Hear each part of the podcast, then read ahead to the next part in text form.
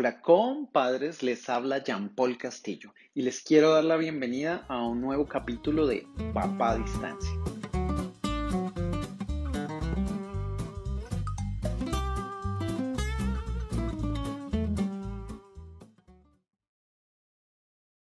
¿Ya le pediste la cita del médico al niño?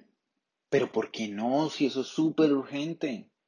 Sí, sí, yo sé que tienes mucho trabajo y las tareas del jardín y las cosas de la casa. Bueno, sí, sí, sí, yo sé que sí, si yo estuviera lo pudiera llevar, pero, pero bueno, pues no sé, mis papás nos pueden ayudar, ¿no? Bueno, está bien, no, no, no, tú lo puedes hacer, entonces, pues no sé, avísame cuando sepas y cuando puedas para saber cómo salen los exámenes. Empatía en la paternidad a distancia. La primera palabra que quiero usar hoy se llama empatía y fue algo que me costó entender, ejercitar y por supuesto utilizar, pues se habla mucho de la empatía, pero sinceramente en la práctica es muy difícil. Pero ¿qué es realmente la empatía? Bueno, me puse a leer un poco del tema y se dice que la empatía es la capacidad de comprender y compartir los sentimientos de otra persona frente a diferentes experiencias pues no es que se lea como tan complicado, ¿no? Pero bueno, para ser más claros, es ponerse en los zapatos y el corazón del otro. Recuerdo que en un principio cuando estaba ubicándome en Australia, los tiempos no me cuadraban mucho, no coordinaban, pues existen 16 horas de diferencia. Además, entre las obligaciones que tenía en el nuevo país y la falta de la buena relación con la mamá de mi hijo, no había empatía alguna pues de parte y parte. Entonces existían conversaciones como, ¿por qué no has llevado al niño al médico? Oye, no, no, no puedo asistir a la reunión del jardín hoy porque pues son las 2 de la mañana acá y, y voy a despertar a todo el mundo.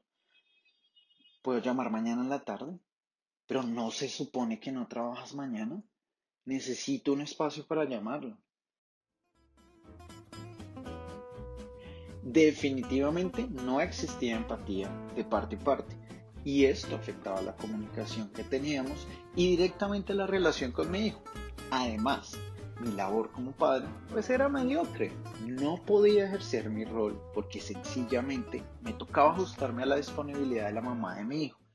Lo peor de esa situación era que mi hijerito no sentía de alguna manera la presencia de su papá y por eso tampoco daba mucho interés cuando podíamos hablar. Cada uno estaba sobreponiendo sus intereses y disponibilidad sin darnos cuenta que no se trataba de nosotros o nuestros orgullos, sino de nuestro hijo, su bienestar y sobre todo su derecho a tener un papá y mamá. Así no estuviera físicamente, tenía derecho a tener un papá que se encargara de él, que tomara decisiones, un papá con quien jugar, hablar y sobre todo tener un papá al que pudiera recibir y dar amor. Aquí fue cuando apareció esa famosa empatía. Pues seguramente solo puedo hablar por mí mismo. Y me di cuenta que para exigir empatía, pues tenía que darla. Es entonces cuando empecé a entender un poco más el rol, estrés y responsabilidades de la mamá de mi hijo. A crear estrategias para apoyarla de alguna manera. Además de esforzarme un poquito más de lo común. Pues para dar esa milla extra que mi hijo realmente merecía. Y es que la única manera de enseñar y exigir algo es a través del ejemplo. Es aquí cuando empecé a hacer cosas como asistir de manera virtual a las citas médicas. Y gracias a la bien conocida pandemia, las entidades de salud en mi país habilitaron esta opción. Entonces empecé a estar mucho más cerca a él en cada detalle. También empecé a asistir a las reuniones de jardín, teniendo un contacto mucho más cercano con los profesores de mi hijo y preguntando un poco más de sus comportamientos y evolución. Creo que después de ver esto, y esto es una suposición, pero creo que la mamá de mi hijo vio mi esfuerzo y empezó a ser un poco más receptiva y flexible para mejorar nuestra comunicación. Luego dije, bueno, ¿y por qué no hacemos tareas juntos? Eso fue súper retador, pero también fue muy divertido. Primero, empezamos a hacer las tareas en videos, como datos curiosos, explicaciones y cosas por el estilo. nuestro modus operandi era la mamá de mi hijo y mi hijo grabando sus videos, yo apoyándolos en la parte de la edición, con programas que descargaba de internet o encontraba pues para mi celular.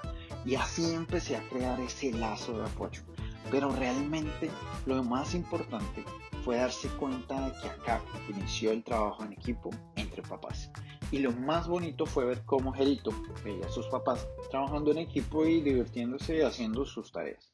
Abro paréntesis. Díganme si en todas las ocasiones, cuando vive papá y mamá juntos, pasan ese tipo de cosas. Cierro paréntesis. Luego llegó lo más difícil, que fue hacer tareas en vivo y en directo. Yo, desde un computador al otro lado del mundo, y mi hijo desde la otra parte de la pantalla moviendo la cámara del computador para enseñarme sus adelantos y dudas. Su mamá era la encargada de los detalles técnicos y de repetir la información cuando la señal no era la mejor. Pero entre prueba y error logramos hacer las tareas.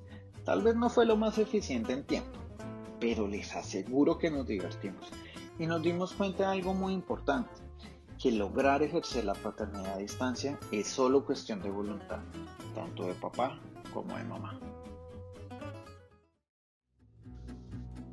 Espero que les haya gustado este capítulo. Recuerden que si quieren apoyar esta iniciativa, aportar sus experiencias comentarios, sugerir temas a tratar y especialmente estar al tanto del nuevo contenido, los invito a seguirme en Facebook e Instagram como arroba papadistancia. Un fuerte abrazo a todos los compas.